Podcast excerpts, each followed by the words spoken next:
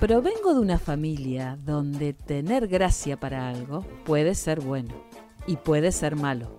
Soy Mariela Garolini. Vení, contame vos qué gracia tenés.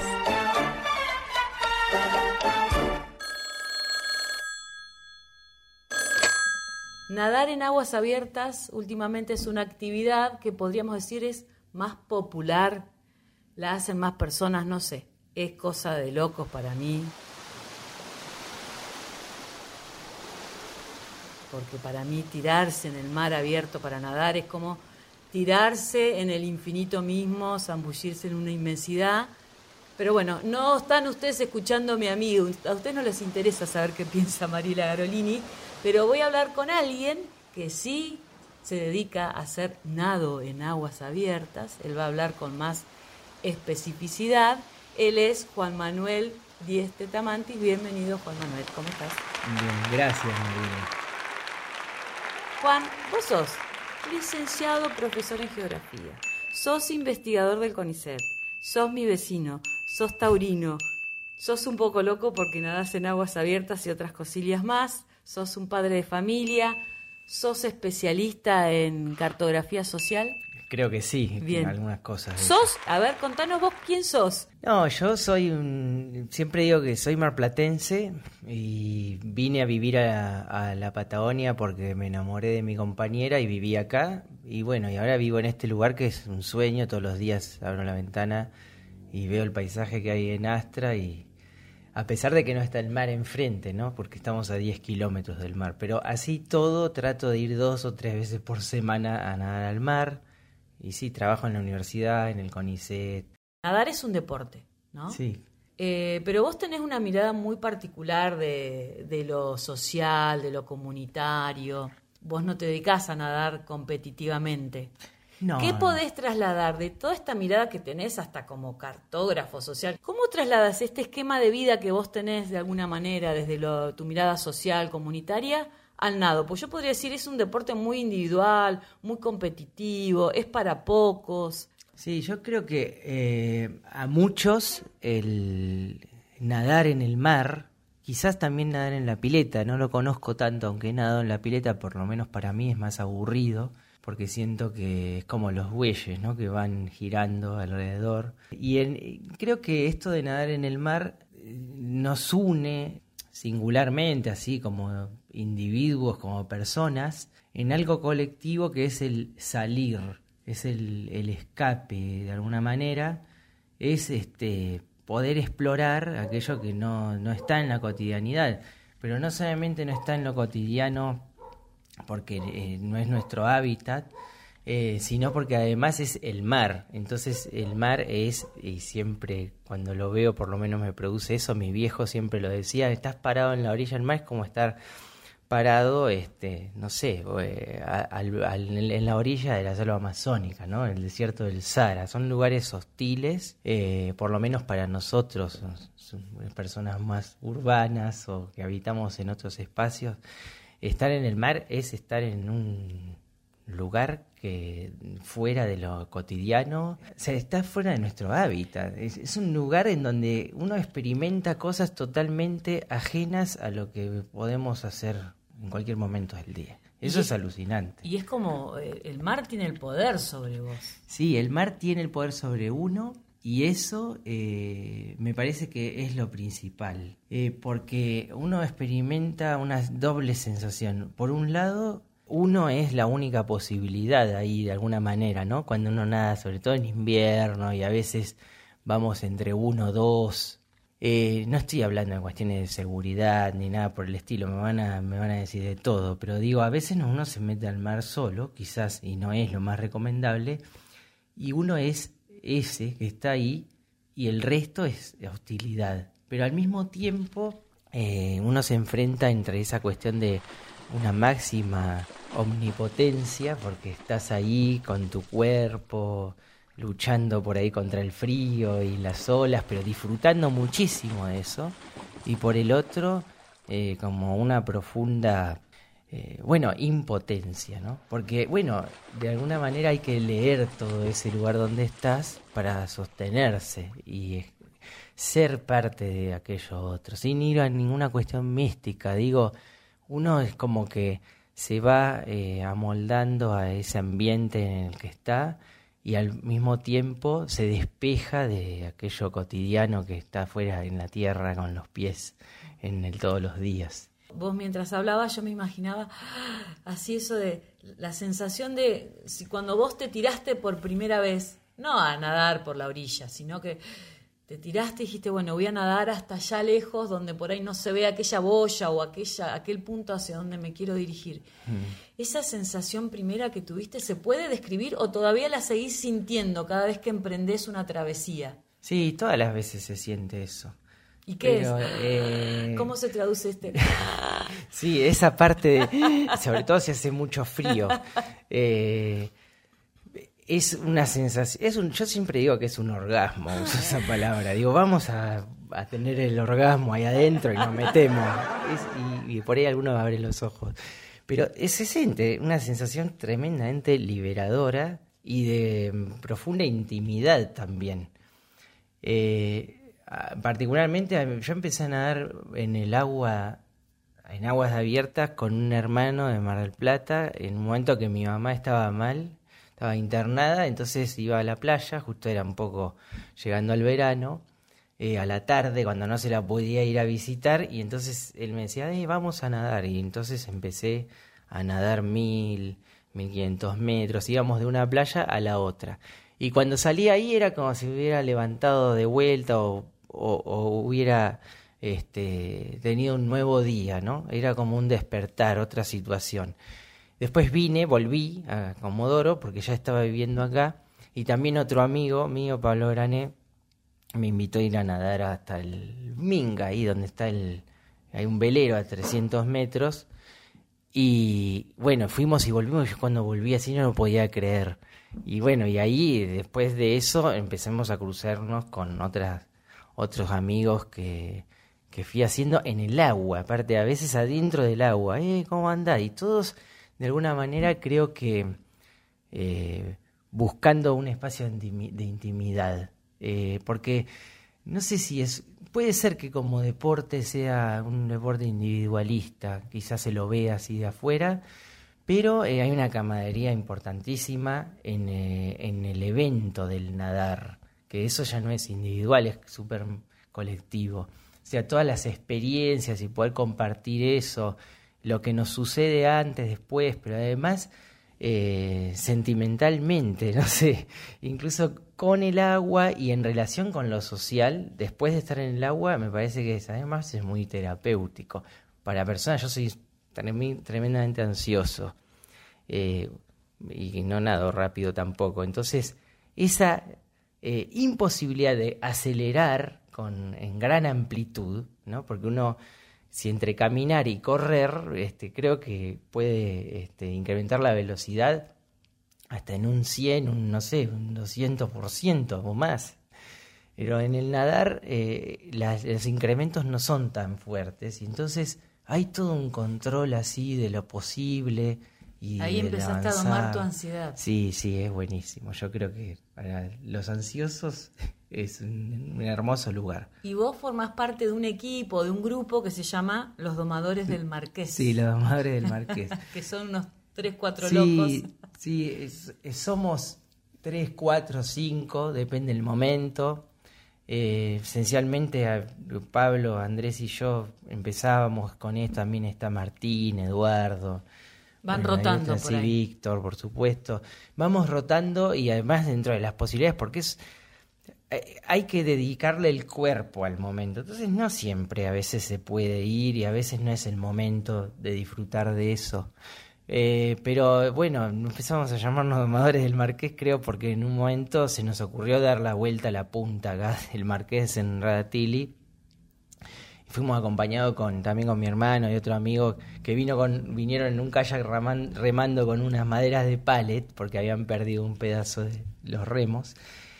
Y bueno, esa primera vuelta que hicimos fue eh, alucinante porque además, bueno, es un nado entre los lobos era atravesar una punta en la cual del otro lado no sabíamos eh, que había, era un espacio también con mucha, muchas ideas alrededor sobre las corrientes, eh, sobre el estado del mar y bueno, eh, eso fue creo que en 2016 y de ahí en más que, después queríamos hacer. Siempre travesías, ¿no? Siempre tratar de cruzar de un lado al otro, ir a ver qué hay. Traspasar fronteras, de alguna manera. Sí, yo creo que sí. Sí, esa es la idea. Y esto, digamos que estar en este grupo, en este equipo, de alguna manera hay cuestiones que tienen que ver con lo personal, individual, desde lo físico, lo psicológico, si lo querés decir de alguna manera, que ya algo dijiste, desafíos, ¿no? Y después están los desafíos eh, grupales. Sí, tal eh, cual. ¿Y qué implica todo eso?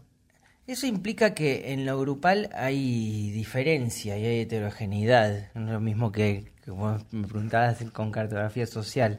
Implica que no todos quieren hacer lo mismo, ¿no? Cuando vamos en grupo supongo que, sucede en, en, todos los ejercicios colectivos, en el teatro, en, el muralismo, eh, en la danza, hay esas tensiones. Entonces, en esto, en, una propuesta que nos une como grupo, pero también nos divide. Y en ese, creo que ese ejercicio de tolerar, de interpretar, de poder ir, no sé si se llama negociar la palabra, creo que se llama navegar, ¿no? Eso a mí me encanta una metáfora y voy a volver al agua otra vez con esto, pero dice, hay un, arquitecto, eh, perdón, italiano que se llama Francesco Careri, que dice que, bueno, en los proyectos sociales, y, nadar colectivamente es un proyecto social, hay eh, una fuerte carga de lo indeterminado, así que es como navegar a vela. Él dice, es como la navegación a vela de alguna manera, porque uno puede querer ir a un lugar eh, hacia un punto, pero si no leemos el, el mar, las condiciones del viento, el clima, etcétera, y no desviamos el rumbo permanentemente, acomodándonos un poco a esas circunstancias, entonces probablemente dice se haga añicos el proyecto. Y en esto pasa algo parecido. Eh, es un proceso de, de acompañarse de, de, cuerpos, de, otros cuerpos, de otras posibilidades de diferencia, y eso me parece que después es un hermoso aprendizaje también para afuera.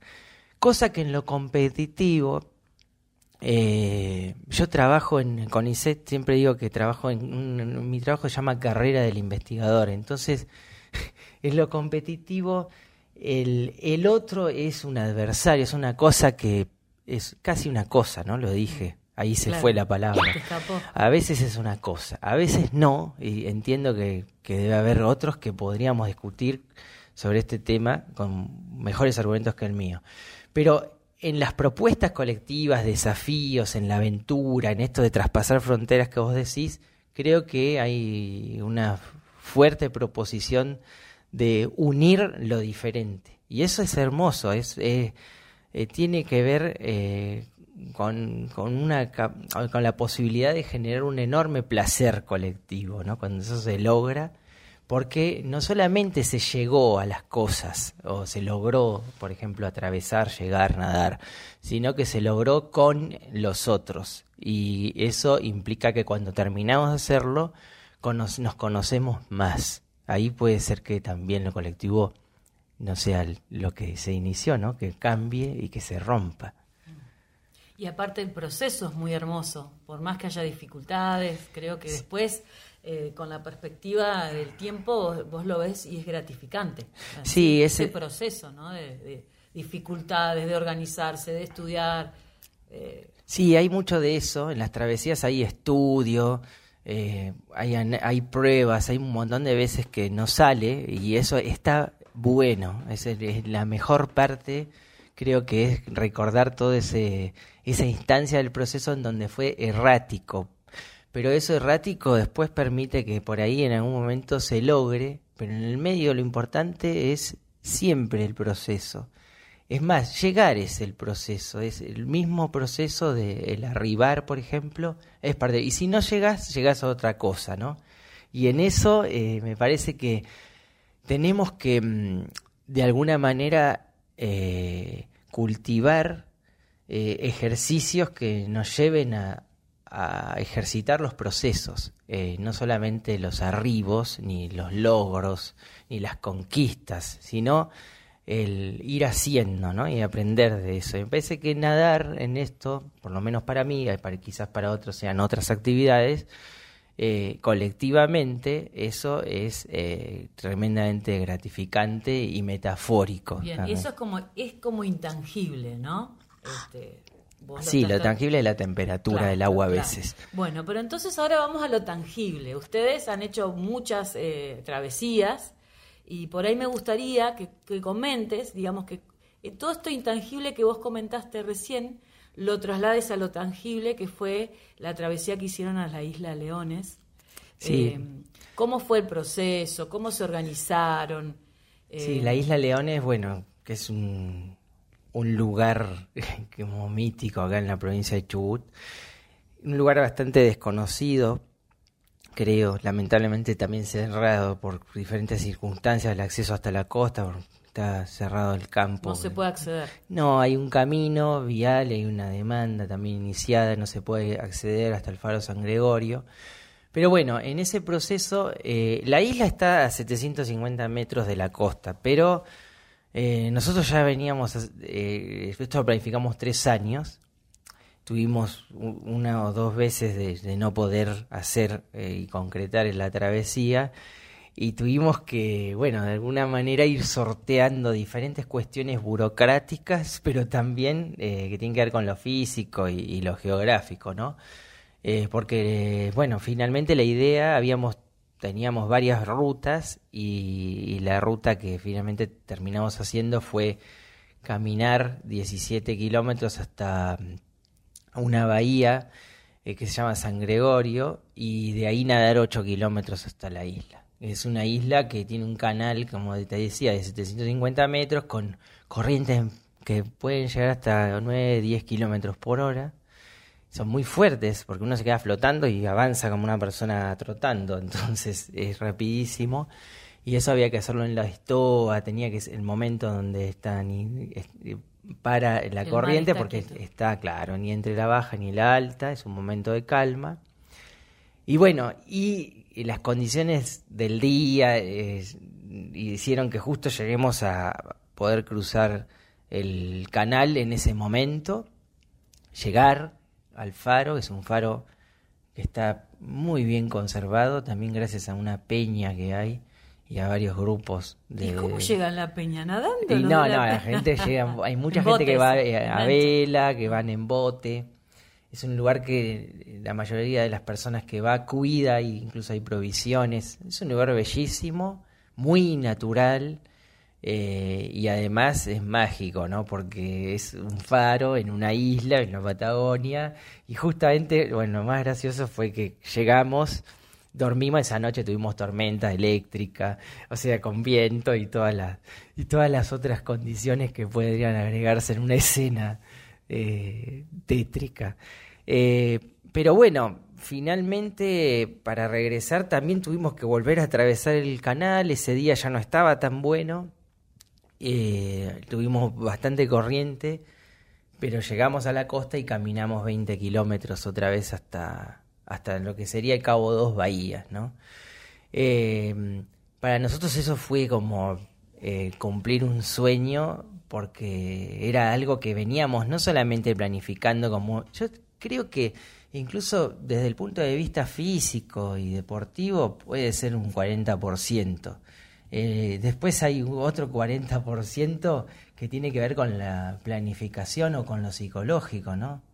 y, o entre el 20 que queda podríamos ponerlo ahí, entre 20 y 40 de planificación, no sé, cuestiones de motivación, pero y hay algo que es el todo, que es el, grupo, es lo, lo, colectivo, el poder ir con amigos y ir también en un proceso en el cual uno ya se conoce y puede avanzar en ese tipo de proyectos. Y el deseo que tenían todos por llegar, ¿no? Sí, no, era una cosa terrible. ¿Y cuántas horas nadaron, por ejemplo, de ida y de vuelta? No, de, de ida eh, creo que yo ahora no me acuerdo exactamente, eh, pero me parece que nadamos eh, tres horas más o menos de ida y de vuelta estuvimos nadando una hora y pico más o menos. Y en Porque esa- el- la sí. vuelta fue más corto el cruce, eh, había corriente para el lado del oeste y, fue menos el nado que hubo que hacer. Y en esas tres horas, por ejemplo, o las horas que ustedes, cuando son más de una hora, ¿no? Que paran, ¿cómo hacen? ¿Cómo- No, paramos en el agua. De repente hay diferentes tipos de, de nados. Pues si es un nado costero, podemos parar afuera y comer y charlar un rato. Pero si es un nado como un cruce, como a la isla Leones o en la isla de Rocas Coloradas o algún otro cruce que hemos hecho, generalmente paramos en el agua ahí con el torpedo. Ahí hablamos, llevamos radios, entonces podemos hablar entre nosotros. Llevan agua. Llevamos agua, es un problema, un limitante muy grande en el nado del agua salada y eh, además en la Patagonia donde bueno, vas a la costa y no hay agua. Eh, pero vamos parando y a veces comiendo, comemos turrones o bueno, cada uno lleva alguna dieta ahí especial que a veces es un poco más o menos este, adaptada a la situación, ¿no? Porque a veces vamos con, con lo, lo que había en la heladera también. Son aventureros. Sí, es, sí, es hermoso, la verdad. Que creo que también todo eso es un regreso siempre a la niñez. Y entonces eh, ir descubriendo, son varias cosas, ¿no? Salir de lo cotidiano, volver al descubrir eh, y la situación de la amistad y la camaradería son cosas que nos acompañan de la infancia y que hacen cualquier actividad grata. Entonces eh, uno se siente seguro en eso, como con Claro, y amigos. creo que está bueno esto de, de, de, mm, de guardar ese registro en el cuerpo, ¿no? Porque a veces uno está en la vida así como eh, trabaja, familia, oh, la rutina, y pierde este placer de estas sensaciones que vos decís que por ahí es la aventura, el jugar. eh, Tal cual. Y hay que reconectarse con esto de, de- del registro. Yo lo digo como un registro corporal porque está bueno esto de, ah, che, para que se pueda hacer otra cosa. O sea, Sí, guardo bueno, la porque... memoria de mi cuerpo. Y, y sobre todo, bueno, yo tengo 43 años y, y transitamos, creo que en, en- entre los 30 y pico y no sé cuánto que me quedarán, este, un proceso de mu- mucha automatización del cuerpo, ¿no? Y de alienación en el trabajo. Entonces, eh, hacer este tipo de cosas. eh, además, el nadar nos pone en un lugar no solamente de todo lo que hemos dicho fuera de lo cotidiano, sino que son movimientos fuera de lo cotidiano también y de lo aprendido automáticamente como puede ser correr, el running, no sé. Eh, en el nadar hay como un proceso como de sincronización que es permanente. Uno tiene que parar todo el tiempo a repensar qué está haciendo, cómo se mueve, para dónde van las partes del cuerpo. Sobre todo los que no estamos ¿no? nadando de- desde muy pequeños y, y cotidianamente, como puede ser alguien, una persona que está de sí. alto nivel, entrenando, ¿no? que eso es otra cosa.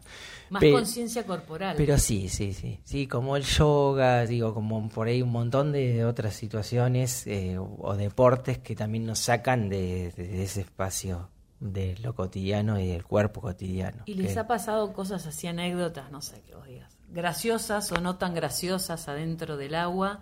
No. Como, como dato de color. Eh, sí, siempre o pasa. cosas que los asombren. No, no, cosas que asombran eh, todo el tiempo, porque si no asombraran no iríamos, ¿no? Por ejemplo, desde que aparecen los lobos o toninas que acompañan, el paisaje abajo del agua es, es como casi, qué sé yo, estar explorando otro planeta, porque si está transparente uno, se, uno va viendo eso, pero mm, de- después eh, hay momentos creo que por ahí yo recuerdo siempre eh, que no nos vemos, hay situaciones que uno no se ve más y empieza a pensar, uy, ahora qué pasó, se, eh, mi compañero est- estará bien, no, no sé dónde está. ¿No? Y entonces hay un proceso ahí, uno piensa un montón de cosas. ¿Y ahora qué hago? ¿Qué va a pasar? ¿Cómo sigue? Hasta que aparece. Quizás incluso está atrás a veces. ¿no? Es, divertido también, sobre todo porque siempre aparecen las personas, cuando hasta ahora. Y tratamos de eso, eso suceda porque tratamos de tomar todos los recaudos. Pero siempre esos momentos eh, después los relatamos en el hecho de decir, y viste todo lo que venía pensando porque creí que no estaban, a, dónde, qué había pasado con ustedes.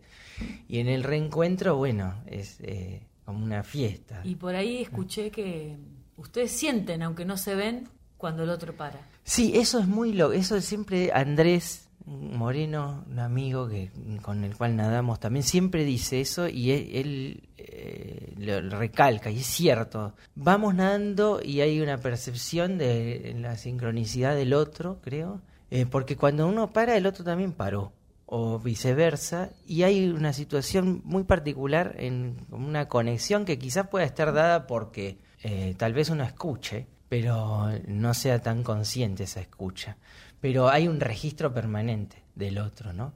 Es más, de hecho, en eso de que no está, en, el fondo hay una calma, eh, generalmente, en la búsqueda del otro, a través de las olas, y hay un proceso también de mucha introspección, así. Yo creo que hay que experimentarlo. ¿Y qué pensás vos mientras nadas tres horas? Ah, yo pienso de todo. Pienso en la familia, pienso en que tengo que arreglar algo del techo, pienso en cosas del pasado, a veces estudio porque me acuerdo de cosas que leí. Eh, y a veces cuando estoy muy cansado, así pasado de rosca, empiezo con pensamientos recurrentes, como, ¿no? A muchos de nosotros y gente que escuchará se sentirá eh, identificada y van calmándose. Pensamientos parásitos. claro, y van yéndose. Y se resuelve, se va resolviendo ahí. Porque la adversidad del agua, el mar, el frío, es mucho más potente que todo eso. No es como si te dijeran, para, acá estás. Y ahí te, te, te sitúas, sí, sí. Acá al presente. Sí. ¿Cuál sería tu invitación para aquellos que piensan que nadar en aguas abiertas es cosa de locos, aunque sea un poquito verdad? Bueno, yo diría que vean que cada vez hay más gente, entonces evidentemente mucha gente tiene intenciones de enloquecerse o de perderse.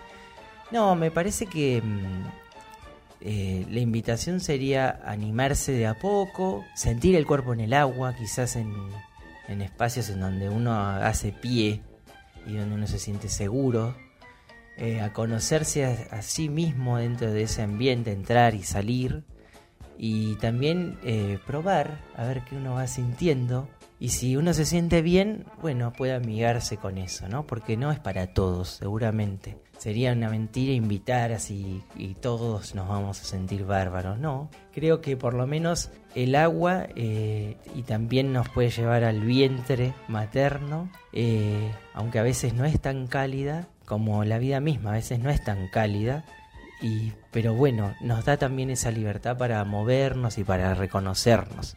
Entonces, eh, más allá de nadar, de bracear, de atravesar, de llegar a lugares, creo que la invitación es a sumergirse en un espacio en donde uno pueda reconocerse y sentir otras cosas más allá de la alienación y de lo cotidiano que a veces nos lleva al hastío y a la sordera. Más que eso no se puede agregar. Gracias, Juan. No, gracias a vos.